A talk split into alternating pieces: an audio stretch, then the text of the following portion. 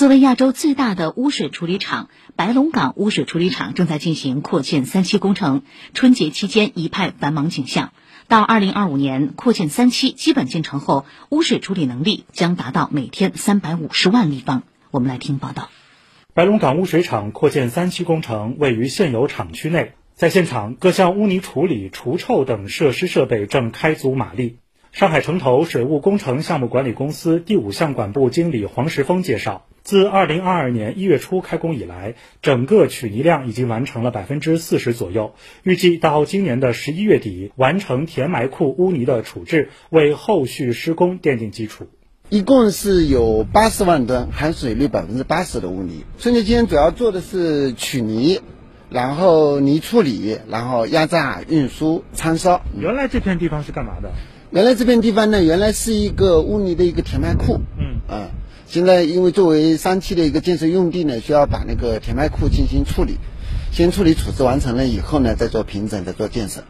年初一的时候，工地和党建联建单位组织了热闹的春节联欢活动。上海建工水电建设白龙港三期填埋场运行现场负责人江辉还告诉记者。包括他在内，春节留守施工的同事有一百四十人左右。食堂事先征求了大家的意见，烹饪了各具地方特色的菜肴。根据他们加班的时间长短，在工资之外还有一些补贴。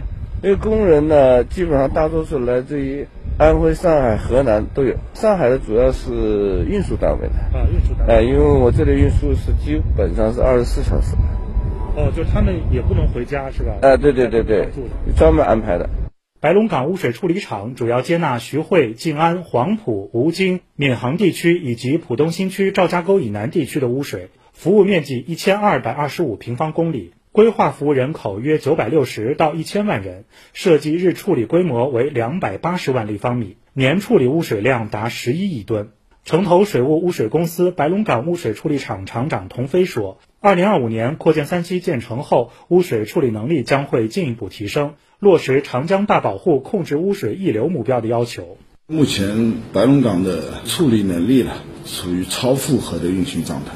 扩建三期呢，新增了七十万吨的处理量，然后新增了一百十二吨的。”污泥处理，这样总的加起来呢，白龙港达到那个处理规模三百五十万立方，然后污泥处理规模达到五百九十八吨干级，都是每天。